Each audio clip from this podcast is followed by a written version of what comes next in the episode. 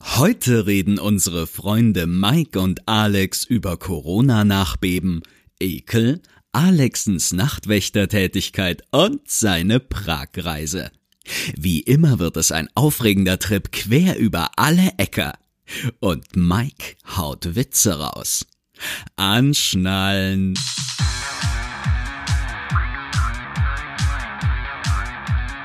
Zart wie Kruppstahl.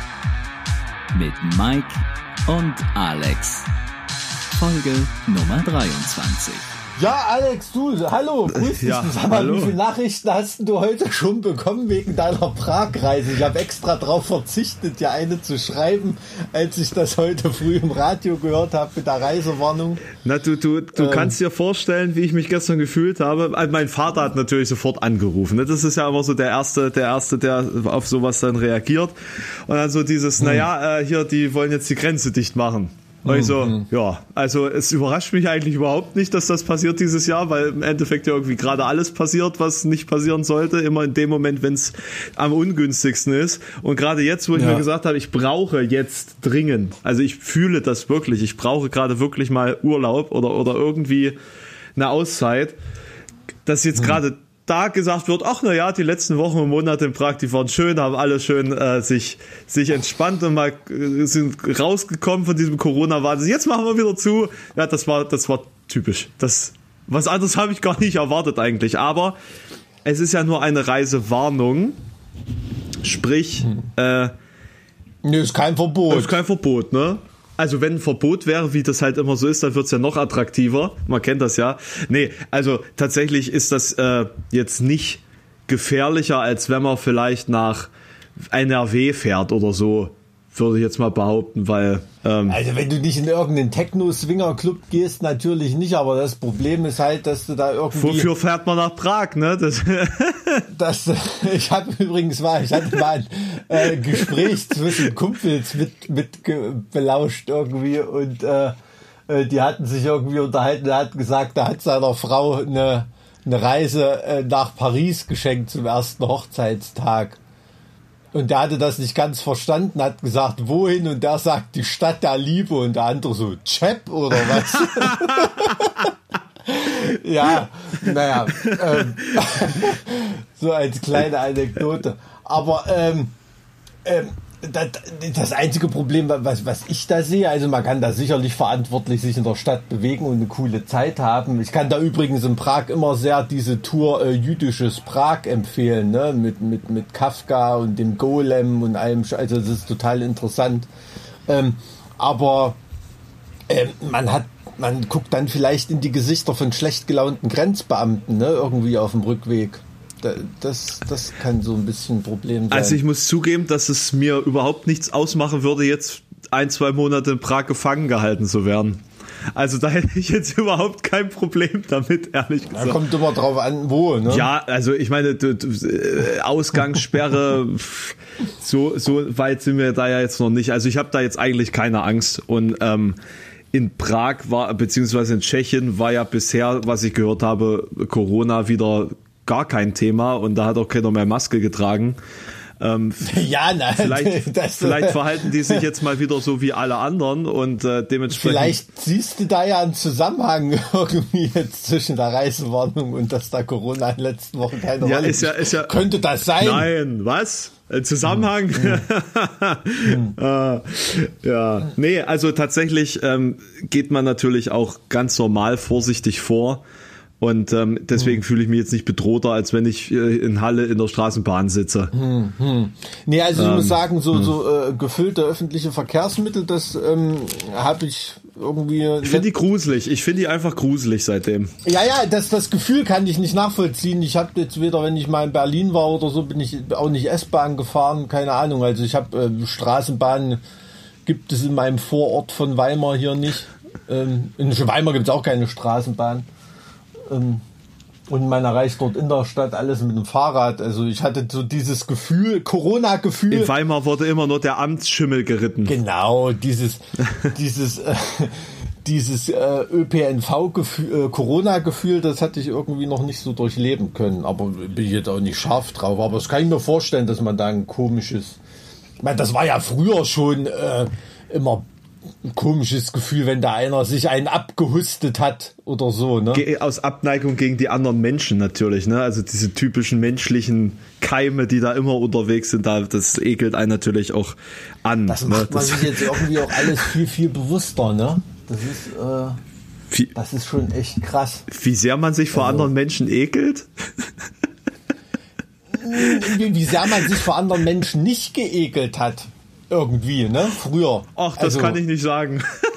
Also ich meine natürlich, wenn es mal wieder Konzerte geben wird oder so, die zwei sturzbesoffenen äh, Wiking-Metaller, die sich da nachts um zwölf einen Zungenkuss geben vor der Bühne bei Enziferum oder so, das wird, und das am nächsten Tag nicht mehr wissen, das wird es natürlich immer noch geben. Ne? Wenn es Spaß macht, ist ja schön. Aber ähm, ähm, so, ich glaube, das wird den Leuten auch nach Corona dann bewusster sein. So dieses, äh, ja, dass, dass ein Mensch halt irgendwie so ein Bioreaktor ist, der halt auch ordentlich was ausstößt. Ich glaube, Ne? das wird innerhalb kürzester Zeit wieder vergessen sein. Also klar, für die, Meinst für du? die Veranstaltung vielleicht auch, also in der ersten Saison mal nicht so, aber dieses generelle Gefühl, dass es eine gewisse Gefahr in sich trägt, wenn man anderen Menschen begegnet, das vergessen die Leute ja während der Krise schon. Also das, deswegen haben wir ja das Problem, dass jetzt schon wieder irgendwelche Gebiete und Städte zu Risikogebieten erklärt werden müssen, weil es eben äh, nicht länger als zwei, drei Monate angehalten hat, dass man ein bisschen vorsichtig im allgemeinen Umgang ist. Ja, nee, du, ich meine ich mein ja auch nicht, dass da jeder irgendwie bis an sein Lebensende mit 1,5 Meter Abstand irgendwo wo, wo rumläuft. Ich, ich meine nur, dieses, dieses wirklich zusammengefercht sein in, in öffentlichen Verkehrsmitteln oder ich glaube, das sowas, das werden Leute in Zukunft äh, viel, viel mehr meiden. Auch, auch zur normalen Erkältungszeit. Ich bin gespannt. Ich glaube das nämlich tatsächlich nicht.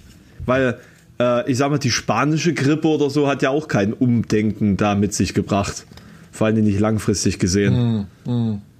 Na, also es ist ja jetzt nicht die erste Seuche, die über uns gekommen ist. Also ich glaube, der Mensch vergisst das einfach nach einem gewissen Zeitpunkt. Einfach so aus, ähm, vielleicht um sich das Leben dann auch wieder einfacher zu gestalten. Weil wenn du dann permanent in Alarmbereitschaft bist, wenn dir Leute näher kommen, dann ist das ja auch eine Stresssituation für dich und deine Das, Psyche. ja gut, das, das hat dann schon so was, was so in die Richtung Waschzwang und Phobie, Ja. ne? Irgendwie sowas. Das ist dann, ich glaube, ja, da, da kannst du vielleicht recht haben, wenn man als Mensch da normal funktionieren will.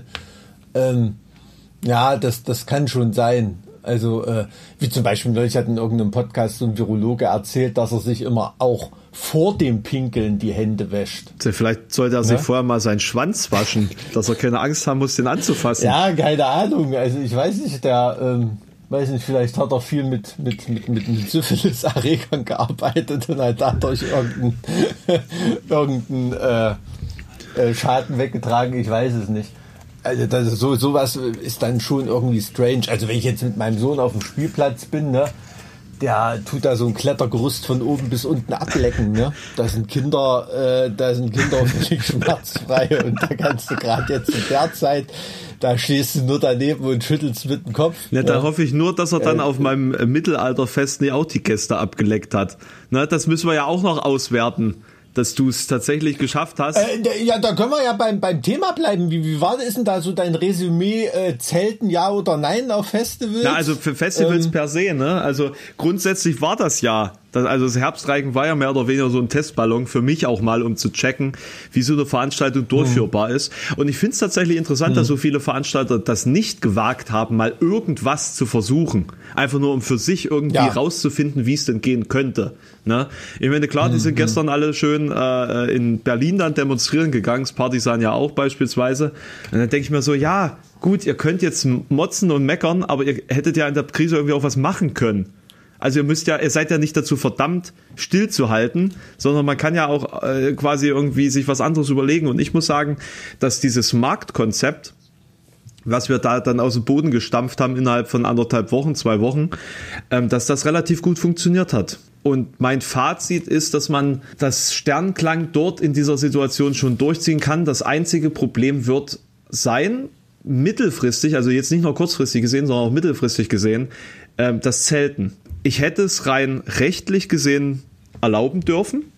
Man hätte ja rein rechtlich betrachtet äh, diese Veranstaltung als Naja, tatsächlich sogar als normales Also ich Festival. dachte, da haben Leute gezeltet. Äh, pa- äh, pass auf, es war ein bisschen getrennt. Ähm, also ich hätte das tatsächlich als normales Festival durchführen können, wenn ich die Abstandsregeln und die Hygieneregeln und so hätte einhalten können. Aber es wäre auf meine, naja, auf meine Verantwortung hingewiesen, dass in jedem Zelt, das äh, quasi 1,50 Meter vom nächsten Zelt Abstand gehalten werden muss, in diesem Zelt dann eben nur aus einem Haushalt Leute sich befinden. Und bei einem Mittelalter-Festival den Leuten eine Orgie zu verbieten, ist quasi unmöglich. Ne, das ist äh, Okay, ist das so? äh, Also äh, scheinbar schon. Ich habe mir das, äh, ich habe mir das mal, ich, ich komme ja nicht aus dem Bereich, ne? Und äh, ich hatte, ich hatte auf 130 Festivals, die ich besucht habe, hatte ich einmal Geschlechtsverkehr mit einer Person, mit der ich nicht zusammen war. Einmal. Und äh, äh, andere halten das scheinbar anders. Und äh, ich möchte da ungerne sozusagen als Nachtwächter mit einer Pike durch die Gegend ziehen und dann immer in die, in die Zelte pieksen, wo, wo sich Leute versammelt haben, die äh, keinen Corona-Abstand halten. Na, also das, das kannst du halt nicht gewährleisten. Und das ist so ein bisschen das Problem. An der Stelle kommen die Leute sich halt dann natürlich sehr nah. Die Frage ist natürlich. Na gut, die können ja nicht ihre Meldeadressen ans Zelt Die Frage hängen, ist ne? natürlich, Äh, was ist, was also, ist denn mit den Leuten, die gemeinsam hinfahren? Na, also da sitzen da teilweise Leute im selben Auto, die dann in unterschiedlichen Zelten schlafen sollen. Das ist übrigens ja lustig. Lass, lass mich, Das ist nicht dein Verantwortungsbereich lass, dann, lass ne? mich das mal ganz kurz aus, auskleiden. Das ist, ne- es wird jetzt nämlich noch äh, lächerlicher. Äh, dass ähm, der, der Ivo, mit dem ich das Festival zusammen mache, der war äh, einen Abend bei diesem Fimbul-Fest, was äh, sozusagen das Mhm. vom Dark Troll gemacht worden ist. Und die haben das dem Ordnungsamt oder dem Gesundheitsamt einfach so gesagt und haben so gesagt, na gut, dann ist egal, wer in den Zelten schläft. Wa- Was haben die denn einfach so gesagt? Nö, die fahren teilweise in denselben Autos her, also es ist ja irrsinnig. Wenn du Leute, die im selben Auto dahin fahren, dann in unterschiedliche Zelte steckst. Na, wer wäre das dann nicht ein Ding, äh, in, in, in ein Hygienekonzept reinzuschreiben, dass die Zelte nach Travel-Partys aufgeteilt sind? Das klingt ja dann sogar nach einem Konzept. Und, und, und nicht nach, nach, so Ja. einem, nach so einer ab absurden Regelung. Also würde ich an deiner Stelle reinschreiben, es wird darauf geachtet und darauf hingewiesen, ständig darauf hingewiesen, dass äh, Travel-Partys in Zelten ähm, ähm, miteinander verkehren Aber können. eine, eine, eine Travel Party ist natürlich auch wieder so ein, ja. Das ist verdammt nah an Travel Pussy, das nein, Wort, oh gell? Gott, nein. Also es, es äh, würde natürlich den. Weil du die, so grinst, deshalb. Nee, wir waren schon bei Orgien heute. Nee, äh, weil du kannst es ja überhaupt nicht mehr nachweisen. Das ist dann der Punkt, wo es eigentlich beliebig wird. Hausgemeinschaft kannst du Ja. irgendwie noch nachweisen Ja. und auch nachvollziehen, aber Travel Party, ja keine Ahnung, kann ja jeder sagen.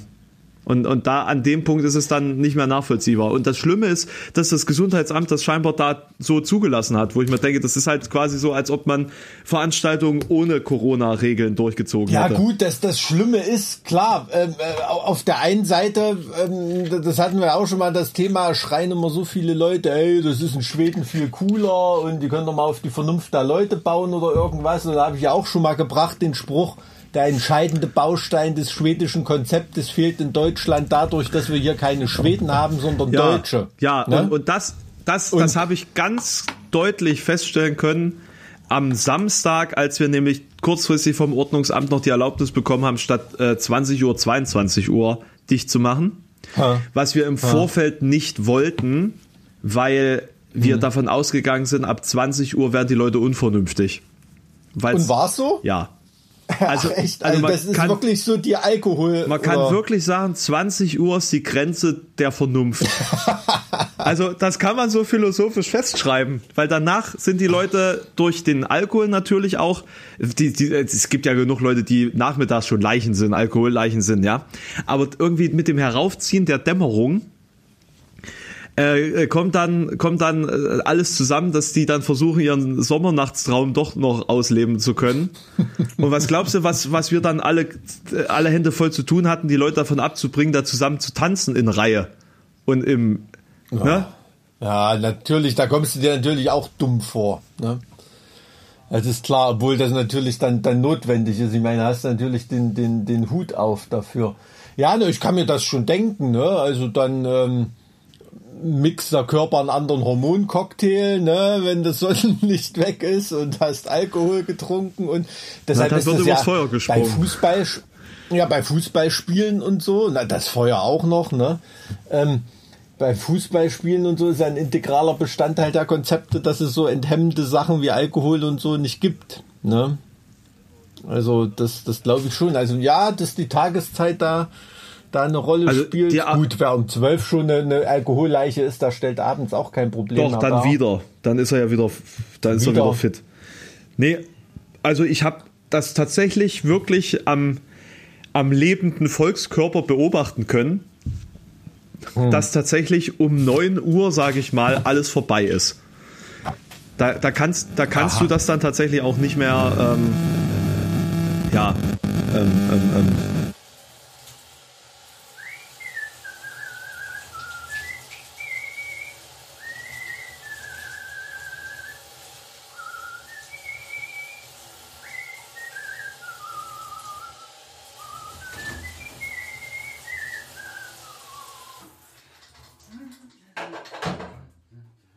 Ah, was machen Sie in meinem Badezimmer? Ähm, was wollte ich sagen? Aber um darauf zurückzukommen, das ist, das ist natürlich. Habe ich, hab ich die Anekdote schon, schon mal erzählt, als ich im, äh, ähm, das war im, na, so im Winter, im Herbst irgendwie, da, da bin ich mit meiner Frau im Supermarkt gewesen. Und da waren so diese, so, so Briketts standen da irgendwie, ne, so, so Koks, diese Paletten, die da manchmal so im Eingangsbereich stehen. Und ähm, da kam so eine Frau mit einem Kind vorbei und, und das Kind fragte, Mama, was ist denn das? Und die hat gesagt, na, das ist Koks. Und das Kind so, was ist das? Na, Kohle ist das. Und das Kind hast du so im Kopf, so ratter, ratter, ratter. Mama, da können wir doch dem Onkel Frank was mitnehmen, der hat doch nie Kohle. das fand ich, fand ich niedlich.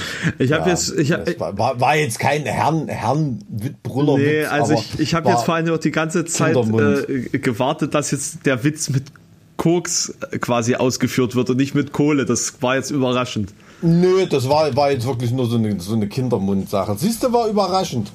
Ähm, aber um darauf zurückzukommen, das ist natürlich für, für, also für Festivals, ähm, die jetzt auf Campen setzen, also nicht so Sachen, ne, die in der Stadt stattfinden oder ähm, wie das Bachfest oder so oder oder ähm, Mainstream Festival, was einen Tag ist, so ein Festival ohne Campen. Bachfest, Teichkonzert, wa- was es da so alles gibt. Nee, aber jetzt mal äh, im Ernst jetzt so ein Ah, der, der war auch, der war, der war jetzt noch schlechter, der Witz. Entschuldigung, ich wollte jetzt, ich wollte jetzt auch mal wieder was.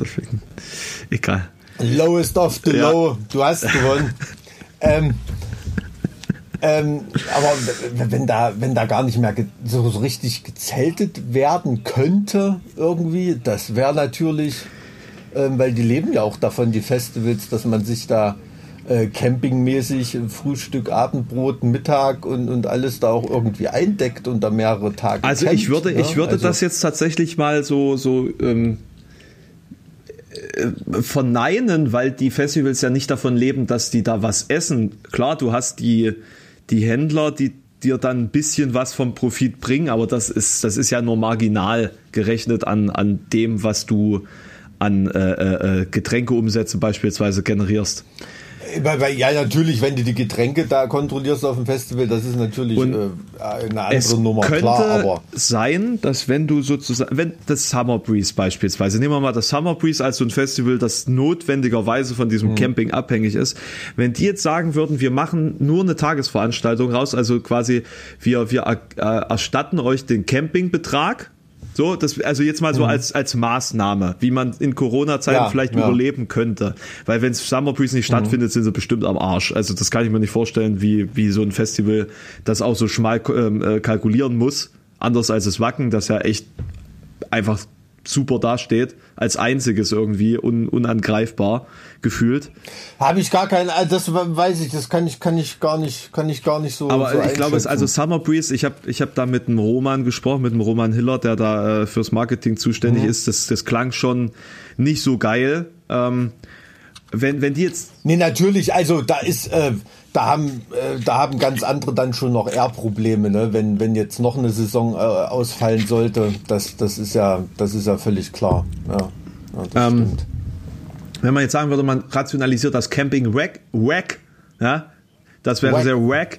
Ähm, und hat dann nur diese Konzerte. Die Leute werden quasi draufgeschleust und müssen einen Tag lang auf diesem Gelände bleiben. Ich könnte mir hm. vorstellen, dass das für den Getränkeumsatz möglicherweise sogar besser wäre weil die Leute dann nicht mhm. immer wieder zurück aufs Campinggelände laufen, um sich zu besaufen.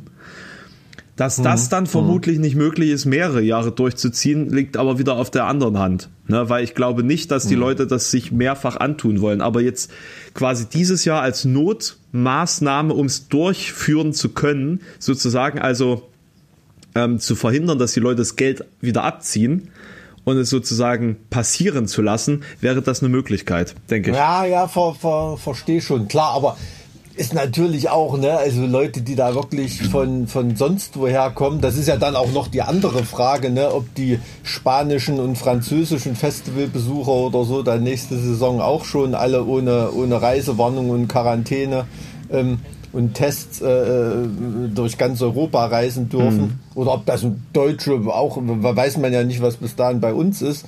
Wir wollen sie nicht immer so hochstellen. Hier bis jetzt haben wir nur Glück gehabt. Ja, natürlich wegen, wegen eines Tages äh, fährt da, fährt da natürlich äh, niemand von, von, von München zum, zum Wacken da hoch ne? und dann abends gleich wieder zurück. Na, wobei ich sagen muss, ich hatte ähm. jetzt auf dem Herbstreigen tatsächlich von Hamburg bis Bodensee alle möglichen Leute da. Mhm.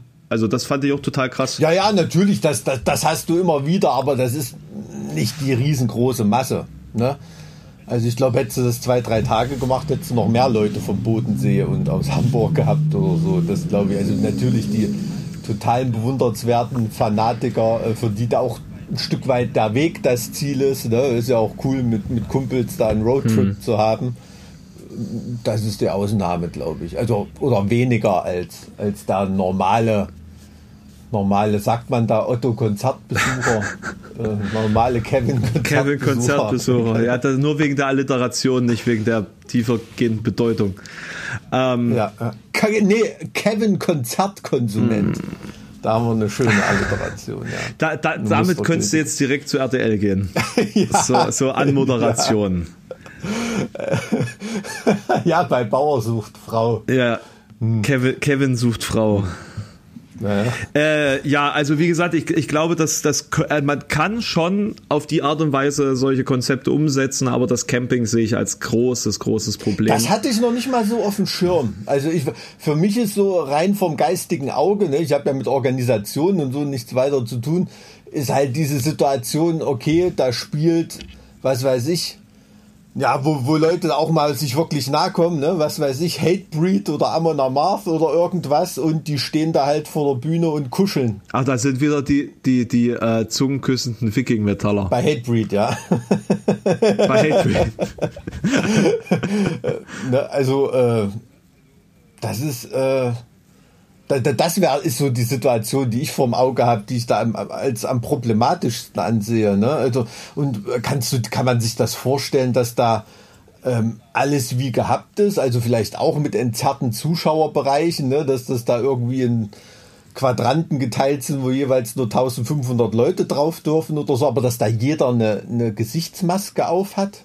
Im Moshpit quasi? Also es muss ja jeder eine Gesichtsmaske aufhaben, das ist ja unabdingbar. Außer man macht alles voller Sitzplätze. War ja bei euch auch die Ansage, ne? Da wurde mir auch gesagt, wenn du merkst, jemand ist näher als anderthalb Meter dran oder man kann den Abstand nicht halten, muss Gesichtsmaske auf auf dem Gelände. Das war die ja, Ansage. Ganz ne? genau. Also es, es war absolut notwendig, eine Gesichtsmaske dabei zu haben und eben auch bei, bei, bei äh, offener Luft, sage ich jetzt mal, ne, also selbst wenn man jetzt nicht irgendwo drin ist, bei äh, einem Abstand, der dann irgendwann die 1,50 erreicht oder unterschreitet, dann eben die Gesichtsmaske auf. Ist ein bisschen schwierig, da eine ganz generelle Lösung zu machen. Man kann natürlich sagen, so ist permanent ja auf dem ganzen Gelände auf, aber das ist ja auch irre, irre also irreal und unrealistisch, weil es im Alltag ja viel weniger äh, scharf ist, eigentlich, ne?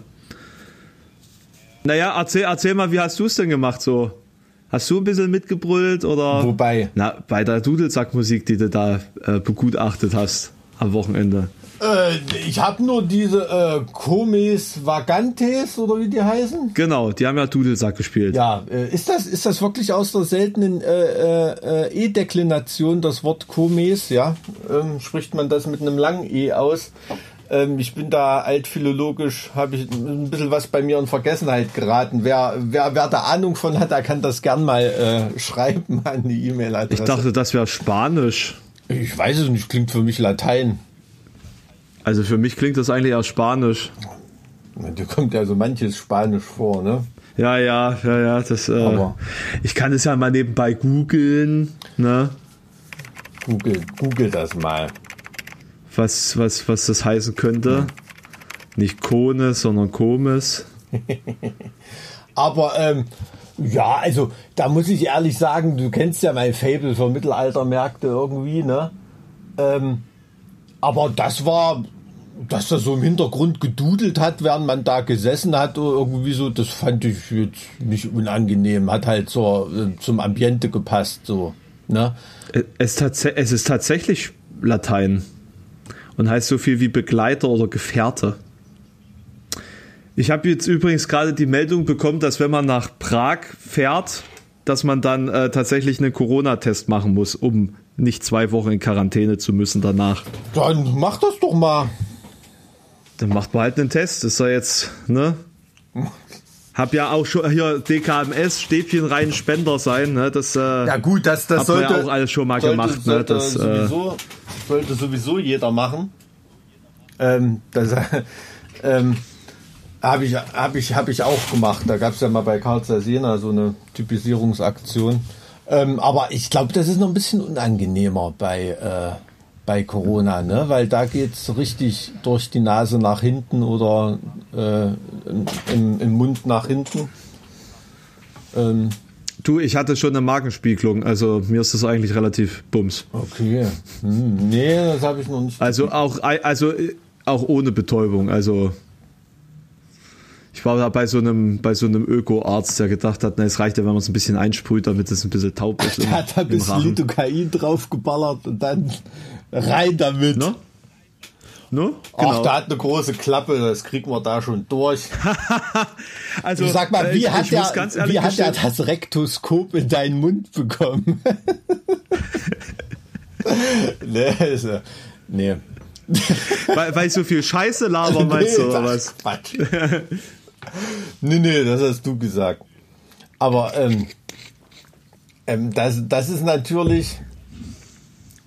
Äh, ja, das ist jetzt natürlich ein bisschen ungeil, aber ich muss ganz ehrlich sagen, meine Freunde sind gerade schon auf dem Weg hierher, aus, also sie kommen aus Aachen hier rum, äh, im, im Mietwagen. Wir sind dann zehn Tage unterwegs. Was wäre denn deine äh, deutsche Ersatzstadt für Prag? Meine deutsche Ersatzstadt für Prag. Ganz spontan Boah. ist es eigentlich Dresden, oder?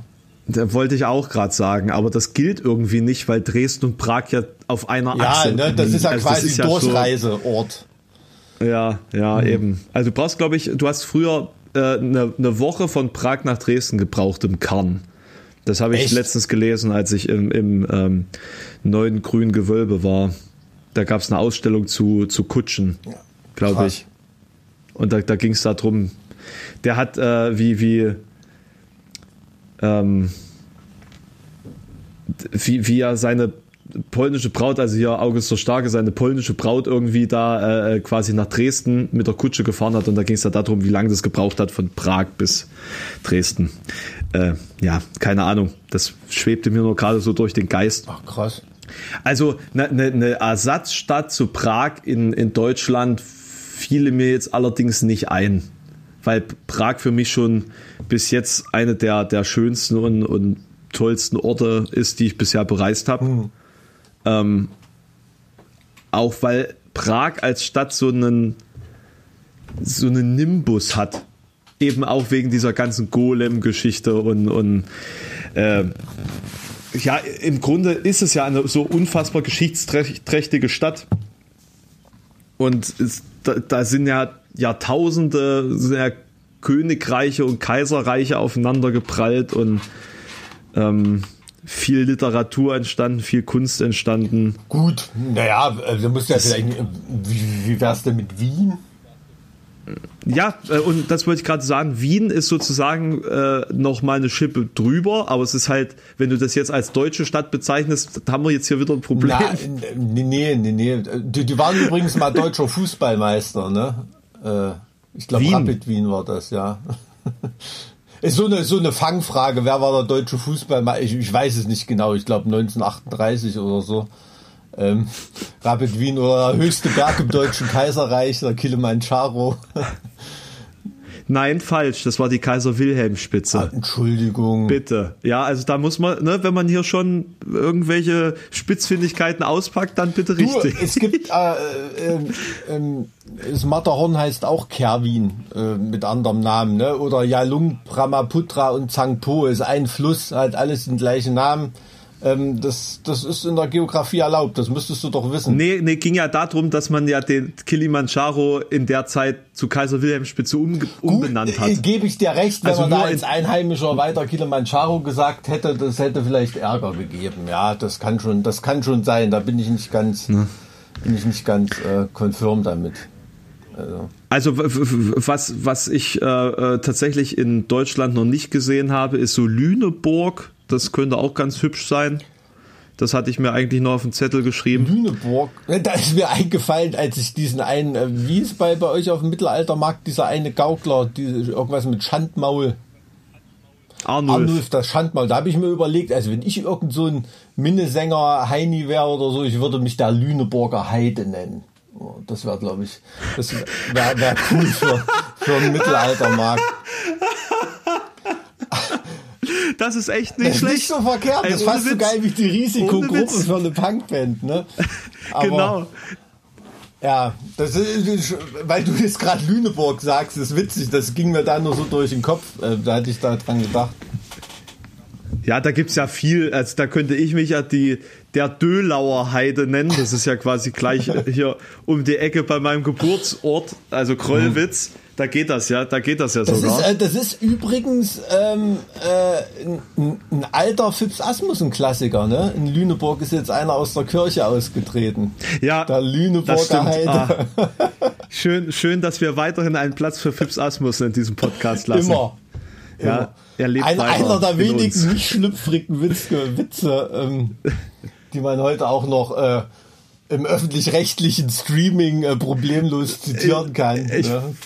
Wollte gerade sagen, so einer der wenigen Witze, der politisch noch akzeptabel ist. Wie war überhaupt dein äh, Sachsen-Anhalt-Podcast gestern? Wo, wo ging, worum ging es da?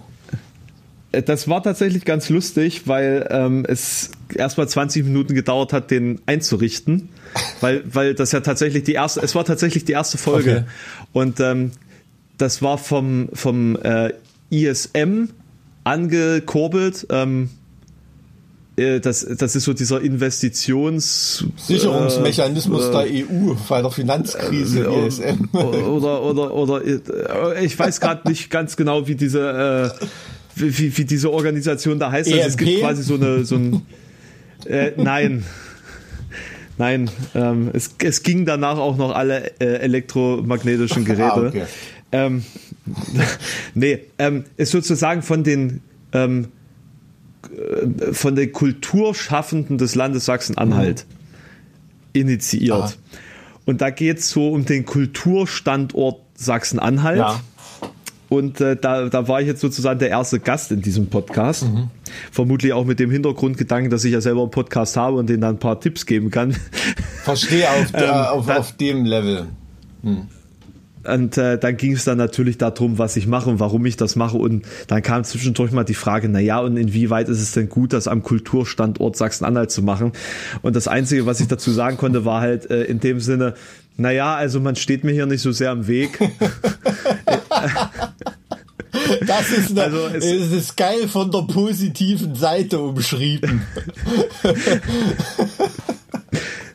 Also ich, ich konnte halt nur Sachen, ich, ich konnte es halt wirklich nur so rumformulieren, weil es gibt halt keinen po positiven Grund, warum jetzt gerade Sachsen-Anhalt irgendwie gut für mich ist. Außer der Umstand, dass ich jetzt endlich gutes Internet habe. Aber das ist halt auch irgendwie nicht, nicht so schmeichelhaft zu sagen, hey, Sachsen-Anhalt hat endlich gutes Internet. ja, ja, ja, ich verstehe schon. In der, äh, also im Zentrum der größten Stadt des Bundeslandes. Also, wenn ich jetzt hier kein gutes Internet hätte, wo sonst? Ja, ja. Ne? Das, Man steht mir hier nicht so sehr im Weg als Standortvorteil. Das ist, äh, das finde ich richtig gut. Das, das muss ich mir mal merken. Es ist natürlich kulturell gesehen, wo ich wohne in Weimar, da steht ja kulturell irgendwie jeder im Weg. Ne? Und jeder hat irgendeine eine blasierte Arschlochmeinung zu dem Projekt, was du gerade irgendwie machst, weil da jeder sich einbildet, irgendwie künstlerisch beschlagen zu sein. Ähm, ähm, meistens irgendwelche gescheiterten das, das stelle ich mir tatsächlich. Was hm. sagst du? Das, das stelle ich mir tatsächlich so vor in, in Weimar, dass das natürlich auch ein, äh, eine Klientel da anzieht, das ähm, sich selbst für Hochkultur hält und deswegen Weimar auch als Standort vielleicht favorisiert. Ist das ich vielleicht hab, so? also Ich habe wirklich den Eindruck, dass bestimmte Studiengänge an der Bauhaus-Uni, da ist bei der Aufnahmeprüfung die erste Aufgabe, sich wie ein Schwachkopf anzuziehen. Ne? Also sonst, Das ist sonst normal wirst, du, wirst du da gar nicht, sonst wirst du da gar nicht äh, zugelassen irgendwie. Also Du hast ja gerade die, die komplette Generation gedisst, ne? Das ist dir ja, bewusst. gut. So. Das ist bei alten Menschen so. Ich meine, was will man da? Das war ja, ne, gibt es ja schon bei den alten Griechen die Zitate. Ähm, aber äh, ja, also das ist in, in, in Weimar, in Weimar echt tatsächlich ein Problem. Und vor allem auch bei der Riesenbreite der, der staatlich geförderten Kultur, ne, da wirklich als, Oh als ja. kultureller Einzelkämpfer irgendwie wahrgenommen zu werden. Also da kam ja gestern wieder die Galle hoch, ne? Da war, glaube ich, ein Tagesthemen war das. Ähm, ist jetzt kein Weimarer Thema, aber da ging es um diese Berliner Demo. Ne, und da haben sie auch Mhm. wieder angesprochen, wie viele Solo-Selbstständige es da gibt im Kultursektor und, und was weiß ich, ne?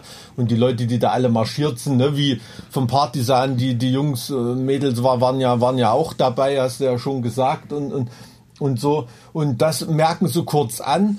Und zwei Minuten danach kommt, glaube ich, zum Düsseldorf Festival oder, oder irgendwie sowas, so ein, so ein Kunstfestival irgendwie, bringen die dann viermal so langen Bericht darüber, dass die ja jetzt was auf die Beine stellen und dass das irgendwie erlaubt ist. Und da kriegt dann der Zuschauer wieder, ach, es passiert ja doch wieder was in der Kultur. Ist doch schön, dass die demonstriert haben. Aber dass da Leute rumgelaufen sind, die, wenn sie ein Bier trinken wollen, ein Konzertticket verkaufen müssen, ne? Ähm, und, und der Bericht danach irgendwelche äh, Leute waren, die das Geld vom Staat den Hintern gestopft kriegen für ihre Kulturprojekte und die damit beschäftigt sind, das auszugeben, damit sie im, im nächsten Jahr den gleichen Fördertopf wiederbekommen. Der Unterschied wurde überhaupt Ja. nicht klar gemacht. Ne? Ja, das ist pervers, was an öffentlichen Geldern einfach ver verblasen wird und mit welcher, mit welchem Streuverlust tatsächlich. Ne? Und äh, äh, im Endeffekt ist das jetzt mit diesem, mit dem Podcast dasselbe gewesen. Der Podcast, bei dem ich da äh, quasi zu Gast war, der hat zum Ziel auch so ein bisschen die, so, so, so einen Förderpreis zu bewerben. Und da ist jetzt halt sozusagen eine Agentur da, dafür angestellt, diesen Podcast zu machen. Aber so richtig hatten die jetzt auch nicht den Durchblick, was zu tun ist und wie das zu tun ist. Also, wie gesagt, das war so ein bisschen Try and Error mäßig gestern.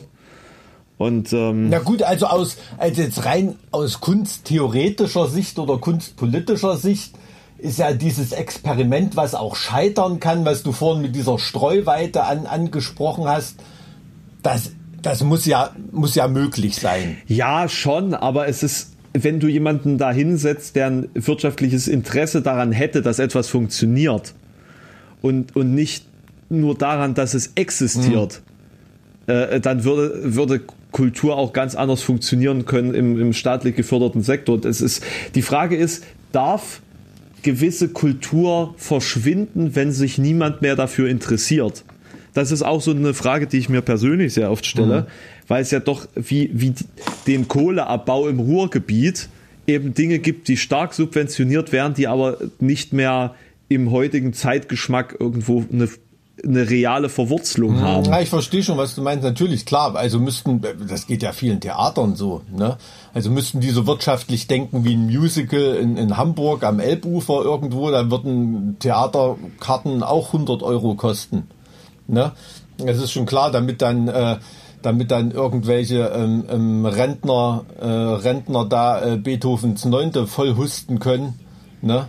Ähm, ähm, wird da viel subventioniert. Also ich finde gerade gerade im Theaterbereich ist, ist gerade das Experiment, das finde ich schon gut, dass das staatlich äh, gefördert wird und dass da auch Sachen unterwegs sind, die, die sonst auf dem freien Markt nicht bestehen können, weil sonst, sonst, sonst würden die ja auch nicht. Also ähm, ich rede ja, ich rede ja jetzt nicht unbedingt von, von Theater und von dem äh, Zeigen von jahrhundertealten Stücken, die, die so unspektakulär sind, weil sie eben seit Jahrhunderten existieren mhm. und, und äh, man sich fragt, gibt es da nichts Neues mehr? Da, da, da, sowas wie Bayreuther Festspiele oder sowas, da, davon rede ich ja gar nicht. Ich rede ja jetzt von irgendwelchen ähm, Na gut, das ist ja eine hochkommerzielle äh, Veranstaltung gerade, Bayreuther Festspiele. Und das ist so eine, so eine, so eine Ausnahme vielleicht. Ne? Also ich, haben die überhaupt öffentliche Fördergelder? Na, ich, ich, weiß es nicht. Das, das weiß ich nicht. Also da, da bin ich nicht drin. Ich meine es jetzt einfach nur Ja, ja, ich weiß, was du meinst. Ne? Ja, ja. Hm. Ring der Nibelungen oder sowas. Ne? Ist halt Jahrhunderte alt, interessiert keinen Schwanz mehr, der, der jünger ist als, als 20. Was weiß ich denn? Also wirklich, ohne Scheiß, interessiert kein Schwein mehr. Da war ich ja schon in meiner Generation ein Sonderling, dass ich mich für, für Oper interessiert habe. Mhm. Äh, und das wird sich auch nicht ändern, dass das, äh, äh, dass das halt ein Status ist und weniger ein, ein wirkliches Hobby oder eine wirkliche pa Passion von Menschen. Mhm. In, in der breiten Masse, aber ich rede ja jetzt so von, von ganz alternativen kleinen Kunstprojekten, die ähm, nur existieren, weil es eben Fördermittel gibt, die dafür da sind, sie passieren zu lassen und die auch nur deswegen überhaupt sich jemand, also äh, die sich keiner wünschen würde in einer äh, relevanten Masse. Und die Frage ist, ob es dann notwendig ist, die durchzuführen. Wir sind ganz schön weit weg vom ja, Thema. Ja, irgendwie. du meinst, meinst also einfach die, die, die Betriebswirtschaftlichkeit da, da irgendwie von, von Nein, also beispielsweise, wir haben jetzt, wir haben jetzt, also ich, ich, mir fällt jetzt gerade kein sinnvolles Beispiel ein, aber wir haben jetzt beispielsweise ein, ein Handwerkermarkt für links gedrehte Serviettenverzierungsringe. So. Braucht niemand, interessiert niemand. Es gibt Geld dafür, dass das passiert. Es passiert. Ein paar Leute lau laufen über den Markt drüber, weil sie eben da sind. Und das war's. Es war ein Erfolg, weil es waren ja Leute da und es ist passiert. Aber es interessiert niemanden und man braucht's nicht. Verstehst du, was ich meine? Ja, ich, ich weiß, ich weiß schon, was du meinst. Natürlich spielen, spielen solche, solche Über Überlegungen da, äh, da eine, da eine Rolle. Klar, aber ähm, also das rein, rein immer mit dem öffentlichen Interesse zu, äh, zu zu begründen, dass das, das kann schon, schon nicht so, nicht so der richtige Weg sein. Also ich meine, in der Verfassung, das ist ja eine, eine Kulturstaatszielbestimmung enthalten und, und da muss das, muss das halt auch gefördert werden. Ich würde mir nur wünschen, ich will ja nicht, dass die anderen weniger bekommen. Ich möchte nur, nur diese Gleichbehandlung und mich würde es gerade auch in, in Weimar äh, immer wieder freuen, wenn ich bei diesen öffentlich geförderten Leuten ein bisschen mehr Demut wahrnehmen würde. Ne? Ähm, also, äh, dass den Leuten einfach bewusst wäre, dass, dass, dass, dass sie, dass, dass da bestimmte Künstler ähm, ich, einfach, nee, einfach ich, nicht, dass, dass sie einfach, äh, im, im Prinzip sind die Sozialhilfeempfänger. Das ist ja, ja das Ding. Ich, das ist ja das, was ich meine. Es werden Sachen gefördert, die eigentlich keine gesellschaftliche, also im Verhältnis keine gesellschaftliche Relevanz haben, äh, im, im Maße, mit dem sie gefördert werden von der Gesellschaft. Mhm. Und das andere eben weniger äh, äh, quasi Förderung erfahren, weil es in irgendeinem Kanon äh, nicht als, als Hochkultur beispielsweise klassifiziert ist oder als besonders förder, fördernswerte Kultur. Und dass es, dass es da Gremien gibt, die das entscheiden, dass eben diese links gedrehten Serviettenverzierungsringe beispielsweise ähm, förderungswerter sind als das äh, Schild bauen von historisch korrekten Wikinger-Rundschilden. Keine Ahnung. Ja, ja, nee, nee ver, ver, ver, verstehe ich völlig, was ich meine. Aber mich, wie gesagt, mir kommt dann meistens immer die Galle hoch, ne, wenn die sich dann so als so eine künstlerische Elite äh, äh vorkommen, ne? Und ähm, und äh, denken, sie sind da, sie sind da Wunder was, ne? Dabei spielen sie da was weiß ich am Abend vor vor 400 Leuten in ihrem in ihrem Scheiß Theater, wenn sie Glück haben und du hast am Abend, was weiß ich, tausende Leute auf der Tour in der Halle und musst allen Scheiß noch selber bezahlen und die denken, die sind irgendwie die kulturelle Elite. Ne? Also das ist, äh, so diese, diese Selbstwahrnehmung, das, das, das regt mich da immer total auf. Na genau, das eine also, ist mit dem anderen verzahnt. Das, das, das meine ich ja jetzt. Ja, ja, genau. Und wie gesagt, mir ist aber Dieses wichtig, dass man das nicht so sieht. Also ich will ja nicht, dass die weniger bekommen, aber ich will einfach diese, diese Wertschätzung für die Leute, die selbst auf einem Gebiet wie der Kultur ihr Schicksal selber in die Hand nehmen. Ne? Das, das ist ja das Krasse. Und immer wird ihnen nur dieser scheiß Kulturbutton an die Weste geheftet. Das sind, das sind Wirtschaftsunternehmen, ne? Da, da kümmert sich der Wirtschaftsminister einen Scheißdreck drum. Ähm, das haben dann nur irgendwelche Louis im Kulturstaatsministerium an der Backe, solche Themen. Ne? Und mhm. das, das, das kann es das kann's irgendwie nicht sein. Gestern, als diese Demo in Berlin war, da saß zur gleichen Zeit saß die Autoindustrie äh, mit dem Kabinett zusammen und haben über, über Hilfen beraten. Ne? Während draußen äh, die Leute ähm, ihrer Verzweiflung und ihr äh, kundgetan haben und da ihr letztes Hemd hingelegt haben, symbolisch. Ne? Also das ist, äh, weiß ich nicht, das, das, das, das, das ist doch ein, ein, ein perfektes Bild für die Situation. Ne? Also das hat mich, ähm, hat mich schon aufgeregt.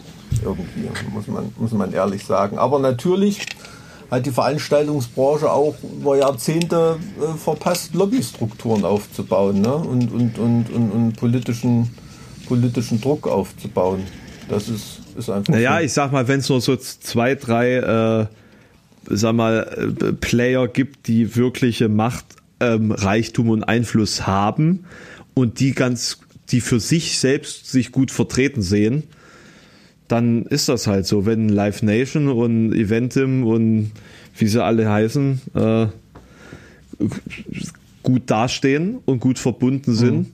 dann gibt es, gibt es ja keine mächtigen ähm, Partner mehr, die, die sich sozusagen ähm, da Gehör verschaffen können. Ja, ja, natürlich, klar. Und da ist, halt, da ist halt nicht das, da ist halt auch nicht das Interesse dafür, die anderen mitzukämpfen. Mhm.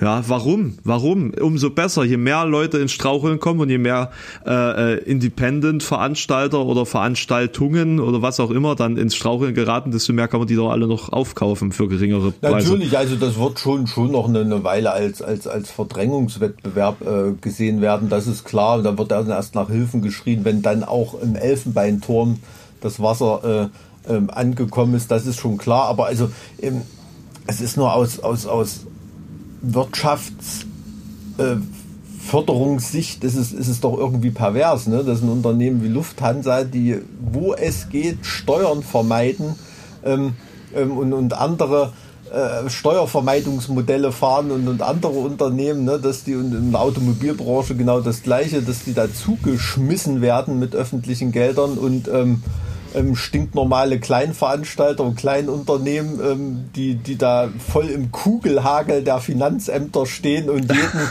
äh, jeden Prozent Steuern abführen müssen, ähm, dass die dann gar nichts von ihrem Steuergeld sozusagen wiederbekommen. Ne? Das ist doch eine, eine, eine riesengroße Umverteilung an sich. Vielleicht sollte man einfach einen, ähm, einen Faktor bilden, ähm, aus Umsatz und, und, und Steuern, die man davon effektiv bezahlt hat, und äh, anhand dieses Faktors sollte man die Finanzhilfen in solchen Krisen aushändigen. Ne? Also ähm, da würden manche Firmen, die Briefkastenmodelle haben oder so, wie sie auch Lufthansa betreibt, mhm. ähm, ähm, dumm dastehen, glaube ich. Die haben halt dummerweise auch noch dieses Element der Personenstärke. Na, wenn du sagst, okay, es gehen jetzt hier irgendwie 10.000 Einzelunternehmen pleite oder es geht ein VW-Werk den Bach mhm. runter, ähm, dann kann man effektiver sagen, na gut, dann nehmen wir jetzt dieses VW-Werk, weil das ist ja auch, auch nur teilstaatlich mhm. und alles äh, lohnt sich ja dann gerade noch mehr, das zu unterstützen. Mhm. Und äh, da, dann haben wir auch 10.000 Arbeitsplätze geschafft. Und diese Selbstständigen, na, die können ja, die sind ja selbstständig, die wissen ja, wie, wie sie klarkommen. Ne? Das ist ja noch was anderes. Ja, ja, ab, absolut. Wer weiß, was da für Vorurteile das existieren. Ist einem, das ist zu, bis zu einem bestimmten Punkt, ähm, gebe ich dir da recht. Aber ähm, ähm, es, es darf halt nicht in Schieflage geraten. Ne? Da fasse ich mal wieder dein äh, dein Beispiel auch vom, vom, vom Steinkohlebergbau. Ähm, da gab es ja wirklich Konstellationen, dass äh, teilweise ein äh, im Schnitt äh, da der einzelne äh, Bergarbeiterarbeitsplatz mit, was weiß ich, 120.000 Euro im Jahr gefördert wurde, obwohl derjenige, der dort gearbeitet hat, ähm, 50.000 Euro im Jahr verdient hat. Ne? Ähm, und da, da, da, dann zählt so ein Argument natürlich nicht mehr. Ne? Und bei den Größenordnungen, wenn da 9 Milliarden Euro an Lufthansa rausgereicht werden, fragt man sich, okay, würden dann Leute, die dann entsprechend auf Hilfe angewiesen werden oder wird die Zahl der Leute, die auf Hilfe angewiesen ist, so hoch sein, dass du dafür 9 Milliarden Euro ausgeben müsstest als Gebietskörperschaft. Ne? Das zahlt ja dann wahrscheinlich nicht der deutsche Staat, sondern eher Kommunen und über Umverteilungsmodelle ähm, vom, vom Bund. Aber ähm, na, vor allen Dingen, vor allen Dingen wird, wird, wird ja auch niemand gefragt, wollen wir jetzt gemeinsam mit unserem Geld diese Firma oder diese Firma schützen? Mhm. Weil im Endeffekt, also das ist auch so eine Sache, die mich, mich wirklich so langsam aufregt, dass man ja äh, da oben, mhm. wenn wir, wenn wir dieses Narrativ mal bedienen wollen, ähm, so tut, als würde man mit dem eigenen Geld arbeiten. Mhm. Aus, man verwaltet ja nur fremdes Kapital. Also es ist ja eigentlich pervers, wenn man überlegt, dass man, dass man das Geld von äh, 82, 83 Millionen Bürgern nimmt und dann so sagt, oh, 9 Milliarden für diese eine Firma, ja, mhm passt schon und läuft und nächste. Ne? Ja, nur, ich meine, also, da, da kannst du. Die, die, dieses, wo, wo, wo ist denn, wo ist denn ein Flugunternehmen systemrelevant? In keinem Fall. Also in der Corona-Krise ist, ist, es offensichtlich nicht systemrelevant. nee, ist schon, aber ähm, na, natürlich, klar, also ich gönne den Leuten äh, da na, natürlich ihre, ihre Arbeitsplätze und ich fliege ja, flieg ja auch gern und so weiter, aber man muss da schon aufpassen. Also ich habe da mit, mit, mit jemandem... Ja gut, da kommt dann, dann kommt dann halt ein Richard Branson oder ein, ein, ein wer auch immer und kauft dann den Bums und macht das selber. Also es gibt doch genug Leute, die dann da einsteigen würden. Nur, nur weil eine Firma pleite geht, heißt das ja noch lange nicht, dass das, dass dann diese Angebote nicht nach, nach das ist, das ist richtig, werden, aber sozusagen. so ein gewisser Protektionismus, den finde ich da in dem Fall vielleicht gar nicht so schlecht. Wobei jetzt gerade das Beispiel Lufthansa, also ich habe da mit jemandem eine Diskussion gehabt, da habe ich gesagt, ey, an dem Beispiel kannst du schön den Unterschied zwischen Sozialismus und Kapitalismus erklären. Ne? Da, äh, Im Sozialismus, die hätten für eine Komplettverstaatlichung von dem Betrieb, hätten sie an der Börse 4,5 Milliarden Euro ausgegeben. Und die Bundesregierung hm. kauft, hm. was weiß ich, wie viel? 20 Prozent mit ein paar Mitbestimmungsrechten für 9 Milliarden Euro.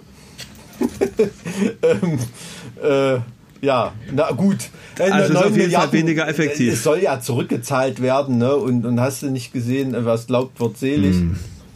Ähm, Klar, auf jeden aber, Fall. Äh, ja, ja, das ist so die juristische Konstruktion, aber äh, das ist ja, war ja bei der Commerzbank das Gleiche, ne? Also immer Verluste verstaatlichen und sobald da wieder Gewinn eingefahren wird, da weiß keiner mehr was davon.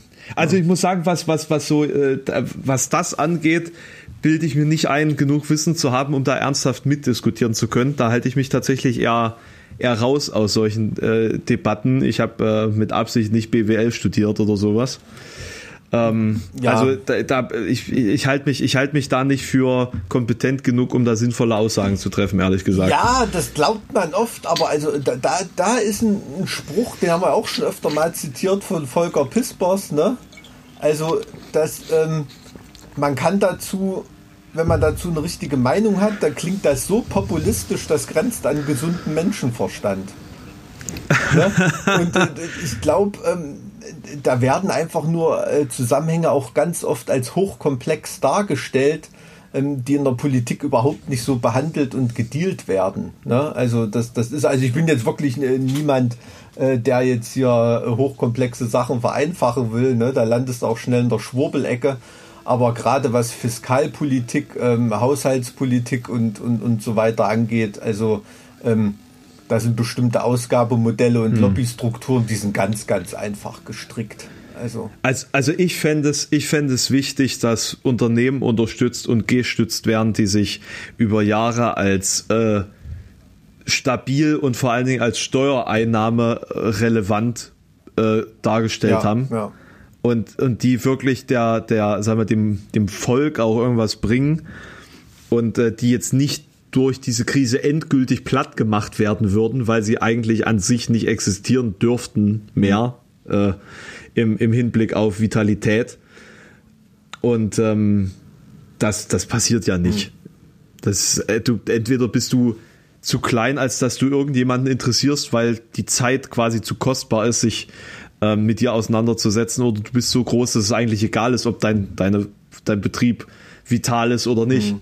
Weil du dann sagen kannst, ja, wir haben hier übrigens 5000 Mitarbeiter, ähm, kümmert euch mal. Ja, ja, die sind dann sozusagen in Geiselhaft genommen. Ne? Also, was mich dabei aufregt, ist, dass es immer mehr dahin geht, dass der Staat nur noch wirtschaftlich äh, tätig wird in Verlustzeiten.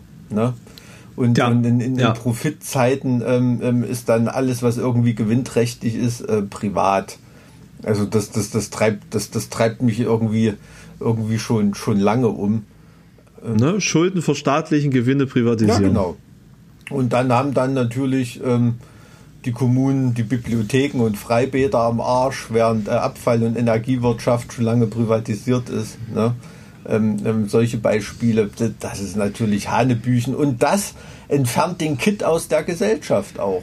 Also ganz, ganz ehrlich, also das arbeitet ganz stark an der Entsolidarisierung, die man jetzt auch so in der Corona-Krise ähm, ähm, wahrnimmt, ne? dass da jeder irgendwie nur noch äh, nur noch nach sich selbst guckt, weil er sich nicht mehr vorstellen kann, dass im geschlossenen mittlerweile aus Kostengründen geschlossenen Freibad man irgendwann mal nebeneinander liegt, egal ob man Universitätsprofessor oder Putzfrau ist. Ja, weil man das ja auch ja. nicht tut in, in, der Realität. Das hat ja auch nichts mehr mit Corona zu tun. Na, man, also wir sind ja schon so weit, dass wir uns da dahingehend abschotten und der Staat wird ja auch nicht mehr als, als gleichmachendes Element wahrgenommen oder als ein, ein ausgleichendes, gerechtes äh, juristisches Wesen irgendwie, mhm. dass, dass sozusagen die, die einen, die zu Höhenflügen neigen, so ein bisschen am Boden hält und die, die ansonsten irgendwie in der Versenkung verschwinden würden, stützt. Mhm. Ganz im Gegenteil, das, das wird ja unterstützt. Ja, ja.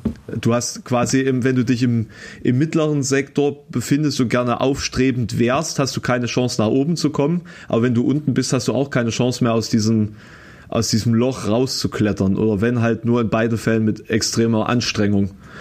Und ähm, es gibt mittlerweile beispielsweise, das habe ich letztens einen interessanten Artikel gelesen, es gibt mittlerweile zwei Mittelschichten. Mhm. Und das ist die eine, äh, äh, die, die ursprüngliche Mittelschicht, also die so ein bisschen den traditionellen Berufen anhängt, äh, auch viel im ländlichen Sektor ist. Mhm. Und dann gibt es eben die studierte Mittelschicht. Mhm. Und die ist ganz klar aufstrebend, während die andere so ihren, ihren, ähm, ihren Anschluss verliert, weil sie erstens äh, kulturell abgehängt ist. Wenn du auf dem Dorf wohnst, hast du halt kannst du halt nicht mehr mithalten mit der neuen Zeit und auf der anderen Seite eben auch die Anforderungen an die Zukunft und die Flexibilität der der Arbeit und der Einkommensmodelle immer höher mhm. wird und du als äh, äh quasi als Gelernter oder als Familienbetriebler äh, da relativ schlecht oder nur sehr langsam darauf reagieren kannst und ähm, sozusagen auch ein Großteil eben dieser uns altbekannten Mittelschicht jetzt so äh, zerbricht. Mhm. Und du sozusagen dich nur halten kannst, wenn du da wirklich deinen sicheren und gut bezahlten Beamtenjob hast oder eben durch ähm, jahrzehntelange Bildung irgendwo ähm, un unentbehrlich geworden bist. Ja, ja, das, das kann ich mir, das, das, das, kann, ich, kann ich mir schon vorstellen, dass das immer, immer mehr in, in, die, in die Richtung geht. Aber es ist ja auch auf, äh, auch auf, auf Akademikerseite ähm, gibt es ja da auch äh, wie diese, ähm, dieses Märchen vom ähm, Ingenieurs- und Fachkräftemangel oder irgendwie, ne? das, was die deutsche Wirtschaft meint. Ähm, wenn, wenn das ganze FDP-Geschwafel ähm, würde das zutreffen, dass die Märkte das regeln, äh, müssten die ja jetzt Unmengen mehr verdienen, weil so eine hohe Nachfrage da ist. Was die mit Ingenieur- und Fachkräftemangel meinen, ist, die haben einfach nicht genug Leute, die für so eine Scheißbezahlung arbeiten wollen. Ne? Ähm, das ist da das, das Ingenieurproblem und, und nicht, dass es irgendwie zu wenige gibt. Ne? Also, also ich, ich sehe das zum Beispiel bei meinem Vater. Ähm, die, die Tischler, äh, die wandern halt auch immer weiter in irgendwelche Behördenstellen mhm. ab, weil sie für das gleiche Geld oder ein bisschen mehr Geld halt nichts mehr effektiv tun mhm. müssen, vergleichsweise mhm. zu der körperlichen Arbeit. Ja.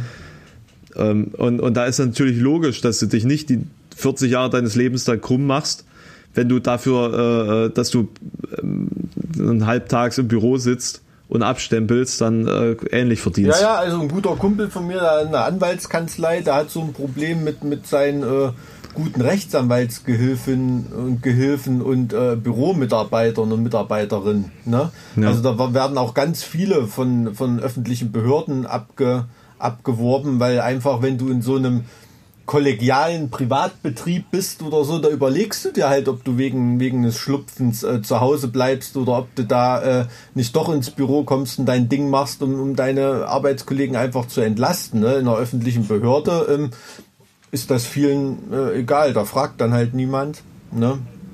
Und ähm, ähm, das ist schon, das ist schon ähm, wirklich ein, wirklich ein Problem. Also da gerade hier im Osten äh, solche Arbeitskräfte zu finden und die, ich sag mal, außerhalb von, von Jena, Jena, Leipzig und Dresden irgendwo anzuwerben, da ist es selbst schon schwer genug, aber ähm, eine totale mhm. Fachkraft zu, zu, einem Automobilzulieferer nach Eisenach oder Pösneck oder so zu holen, das ist schon echt eine Leistung. Da müssen sich die Unternehmen was einfallen lassen. Das merkt man immer mehr. Ja, das stimmt. Also wie sind wir überhaupt jetzt auf so, ein wirtschaftliches Geschwafel gekommen, Alter? Nicht, dass wir hier in die, in die falsche Podcast-Kategorie in die falsche Podcast-Kategorie rutschen. Und nicht, dass wir dann plötzlich in der Top 10 der Wirtschaftspodcasts landen. Nichts läge mir ferner, als das sehen zu wollen. Ja, das ist ja auch. Äh Nein, keine Ahnung, keine Ahnung. Es gibt ja da genug äh, Pseudo-Experten, die gerne sich mit den Federn schmücken, dass sie Wirtschaft verstanden hätten und genau wissen, was sie da prognostizieren und das dementsprechend dann in, in Podcasts auch darlegen mhm. müssen. Ähm, den möchte ich da gerne mhm. den äh, nicht im Weg stehen, die sollen machen, was sie also wollen. Also sind für mich immer, äh, das habe ich glaube ich schon mal erwähnt, das sind immer irgendwie Eunuchen, ne? Die, die wissen, wie es geht, aber können es irgendwie selber nicht machen, das reich werden. Ich, ich sag dir, wie es ist. Jeder, der es kann, der redet nicht drüber. Warum auch? Ja, eben. Ja. Das ist, ähm, naja, schwierig. Aber nee, also da, da wollen wir, da wollen wir nun wirklich überhaupt nicht landen irgendwie. Hast du noch irgendeinen Musiktupfer, den du jetzt hier reinbringen könntest? Ein Musiktupfer. Tatsächlich gerade, wenn ich so drüber nachdenke, eigentlich nicht. Ich bin, ähm, hatten wir gestern einen in der anderen äh, Podcast-Folge, die nicht existiert. die ich verkackt habe, sagst du. es, ist, es ist lustig, wie viele Podcast-Folgen eigentlich, also wirklich gute Podcast-Folgen existiert hätten. Hm also ich würde auch behaupten, die ist besser als die, die ihr jetzt gerade gehört habt. Also Glaube ich auch, gewesen. aber ich meine, das ehrt uns ja auch, dass wir uns da nicht an so einem Reenactment irgendwie äh, versucht haben. Ne? Du wolltest nur nicht wieder über Antinatalismus sprechen, gib's dazu. Mm. Das war nämlich, es war nämlich, es war nämlich eine sehr, sehr kritische Folge äh, gestern, die wirklich auch produktiv war, fand ich, aber naja, ähm, äh, ich finde, man kann solche Themen dann auch nicht wieder aufgreifen. Nee, weil wir, also, weil das wäre ja auch nicht authentisch, finde ich. Wir haben, wir haben halt das Gespräch geführt, wir haben unsere Standpunkte klar gemacht und damit hat sich's eigentlich. Das ist so, wir, wir, wir reden ja hier nicht nach einem, nach einem Drehbuch, also das sollte euch aufgefallen sein. äh, äh, äh, des, deswegen ist es halt wirklich einfach ein ganz natürliches Gespräch zwischen zwei Typen und Vielleicht wiederholt man sich so alle paar Wochen, ist ja normal, aber jetzt äh, quasi zwei Tage später dann zu sagen, oh, wir müssen jetzt aber nochmal das komplette Thema ähm, äh, äh, Antinatalismus durchgehen, äh, nee, das so funktioniert das. Nee, aber wir kehren, kehren schon nochmal irgendwann zum guten alten Schopenhauer und, und, und, und so zurück mit dem Antinatalismus. Also irgendwann krieg, kriegen wir das, das schon mal. Also wer es nicht weiß, da kann der auch mal das Thema googeln. Also es ist hoch. Ähm, ist hochinteressant auf jeden Fall. Und wie welche Rollen verteilt sind, äh, wer hier von uns beiden der Antinatalist ist, das könnt ihr mal raten. ähm, Schreibt uns eure Ergebnisse bei zartwiekruppstahl.gmx.de. Ja, äh, auf, auf jeden Fall. Ähm, ja, also du, ich für meinen Teil, ich bin ganz glücklich. Ähm, ich möchte mich noch dafür entschuldigen, dass ich immer sage, äh, habe ich vielleicht schon mal erzählt, weil ich mittlerweile wirklich nicht mehr weiß, ob ich irgendwas in einer unserer Phantom-Podcast-Folgen erzählt habe oder einer, die tatsächlich genau. abrufbar ist. Ähm, Das, das, also wir sind, glaube ich, mittlerweile bei vier oder fünf äh, Lost Episodes, ne? Ja, äh, wie ich schon mal, wie ich wirklich schon mal gesagt habe, ähm, das ist so eine Trefferquote wie in der russischen Raumfahrt der 60er Jahre. Ne? So 70 Prozent kommen durch. Irgendwie. Ähm, naja, aber wir, äh, ich, ich gelobe Besserung auf jeden Fall. Ja, nee, ich find's gut, dass du diesmal schuld warst. Dass nicht immer ich das Problem bin. Das Gut, ist, du bist nicht wie ich extra nach Halle gefahren und dann ist es nichts geworden. Ne? Du saßt zu Hause, aber trotzdem hat es mir also- echt Bauchschmerzen gemacht, dir da gestern zu schreiben, äh, sorry. du bist nicht wegen mir nach Halle gefahren. Das möchte ich an der Nein, Stelle nochmal du erwähnen. hast, du hast recht, du hast recht. Du hast Aber recht. das ist auch nichts geworden mit, dem, mit der Position, ne? Mit der Position, nö, das wollte ich, hab's mir ja mal angeschaut. Keine Ahnung, ich glaube, die sind eh, eh alle noch komplett im, im Corona-Lockdown da, wo ich mich da umgesehen habe. Ach so, ach so. Naja. Na, dann drücke ich weiterhin die Daumen, dass das was wird. Dann wärst du ja dann regelmäßig in Halle, dann könnten wir das ja wieder regelmäßig äh, vis-à-vis aufnehmen. Ja, na, aber sollten wir demnächst auch mal, auch mal wieder machen. Äh, Du, sag mal noch, noch was ganz anderes, da können wir ja auch schon ein bisschen spoilern irgendwie. Ähm, ich habe jetzt irgendein Angebot von irgendeinem Twitch-Format gekriegt, wo du auch dabei sein sollst. Irgend so eine Metal-Diskussionsrunde oder irgend sowas. Bei den Rocket Beans. Ich glaube, sowas, ja. ja. Genau. Vielleicht haben wir die ja so begeistert. Oder Naja, vielleicht, vielleicht ist es wie immer, die haben Mille von Creator nicht gekriegt und dann haben sie mich angeboten. Vielleicht haben sie auch mich gefragt und ich gesagt habe, dass Mike vielleicht ganz cool wäre, wenn er dabei wäre. Ich glaube, es war eher andersrum. Nee, war es nicht. gesagt, weil seit, nee, bloß nicht. oh, nicht der schon wieder. Ich rede doch oft genug mit dem. Nee, also war dann, also wir, wir planen das tatsächlich seit anderthalb Jahren oder so. Das Gut, ist ich weiß nicht, wie, ewig. wie tief du damit drin hängst, keine Ahnung. Das ne, also ähm, das ging tatsächlich von einem Kumpel von mir aus, Ah, okay. der jetzt auch nicht mehr dabei ist tatsächlich. also das, das, das ist so ein bisschen äh, schief gelaufen für ihn. Äh, für mich weiß ich noch nicht, ob das schief läuft. Das ist tatsächlich auch Ende des Monats. Also wenn ich aus dem Urlaub zurück bin, muss ich schon wieder nach Hamburg. Wenn du, ach, da ist übrigens, Urlaub, äh, denk mal über Bratislava nach. Da war ich schon. Ist ni- nicht so scheiße, die Stadt, finde ich sehr unterbewertet. Bratislava ist wie Salzburg. Das ist eins zu eins dieselbe Stadt. Irgendwie schon, je, ne? Je, Jede, jede Provinzhauptstadt von äh, äh, hier äh, K&K. äh, K&K sieht gleich aus. Du hast immer diese, diesen Fluss, der da durchgeht, dann hast du sozusagen diese, diese äh, Kirche, äh, die kurz über diesem Fluss thront und diese eine Hauptgeschäftsstraße und also das ist eins zu eins aufgebaut wie Salzburg und das ist auch in ähm, wo, wo, wo waren das noch so? Ich habe das jetzt schon mehrfach beobachtet, äh, dass, dass das derselbe Aufbau ist. Ganz lustig. Aber Bratislava ist auch ganz niedlich. Aber ist jetzt nicht als in dem Sinne jetzt keine Reise extra wert, dass man jetzt nach Bratislava fährt, um Bratislava zu sehen. Nein, aber weil du ja kurz über Wien nachgedacht hast, das ist natürlich nicht weit entfernt. Da, ne? Das stimmt. Das stimmt. Ähm. ich bin tatsächlich relativ oft in Bratislava. Oh, okay. Ne, wir hatten da ein oder zwei Shows mal gespielt und das war äh, ist immer immer cool dort. Auf, auf jeden Fall. Ich finde die ein bisschen unterbewertet, die Stadt irgendwie.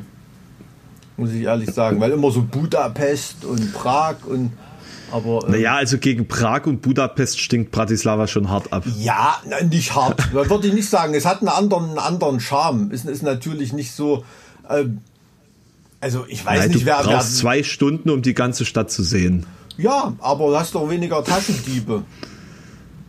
In Bratislava. Ja, also weniger als in Budapest. Also ja. Taschen, Taschendiebe, aber die ganze Stadt gehört quasi der Mafia. Ist das, das ist so? schon, das ist schon, das ist crazy. Die haben äh, vor, wann war das? 2018 zu Wein nach Weihnachten war ich beispielsweise da. Da hatten sie gerade ein Café gesprengt, direkt am, am Marktplatz. Schön. War mal ein bisschen Zahlungsverzug oder was? Und, und ich habe gerade die die Stadt, die ich gemeint habe, war Ljubljana. Ljubljana ist auch haargenau wie Salzburg. In, in Slowenien. Ah, und okay. und äh, Lju- Ljubljana finde ich tatsächlich noch ein bisschen hübscher als Ist, Bratislava. ist auch, äh, da habe da hab ich mich noch nicht so ganz viel umgesehen. Da bin ich nur mal immer angekommen irgendwie und, und Mhm. durchgefahren. Also da war ich noch nicht. Aber überhaupt Slowenien immer eine Reise wert. Ne? Muss man, muss man ehrlich sagen. Also, ja, auf jeden wer Fall. noch, wer noch Geld für die italienische Adria ausgibt, ist selber schuld. Ähm, aber ja, also ich, äh, ja, also ziehst es durch mit Prag, ja. Ich, ich ziehe das jetzt durch. Also ich brauche das auch. Mal abgesehen davon, dass meine Freunde, wie gesagt, jetzt in einem gemieteten A6 auf dem Weg hierher sind.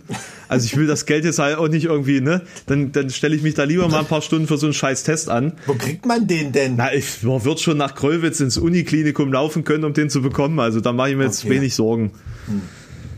Das, Ja, ja, ich habe jetzt, dann, du, ich habe ey. jetzt anderthalb Wochen Zeit, das herauszufinden. Alles klar, ey, vielleicht können wir ja sogar bei dir on the road aus, aus dem Risikogebiet, ähm, können wir ja mal einen kleinen, äh, einen kleinen Podcast-Snippet oder so irgendwie aufnehmen, wenn du da, die Möglichkeit dann nehme ich, dann hast. nehme ich jetzt dieses Mikro einfach mit und äh, dann gucken wir einfach mal, ob das dann mit unserer gemeinsamen äh, Metal äh, Online Show funktioniert oder ob ich in der Zeit in Prag festsitze. Ja, ne, schau mal, Na, schau mal. alles klar, mein Lieber. Alles klar. Schön, dass ihr alle da wart. Ich wünsche dir ganz viel Spaß und den Leuten, die mitkommen. Danke, danke. Halt die Ohren steif, gell? Ja, und ich glaube, Absinth desinfiziert auch genug. Alles klar, na Gedanken. dann, da ist mir ja nicht bange. Tschüss. Tschüss. Da, da, damit könntest du jetzt direkt zu RTL gehen.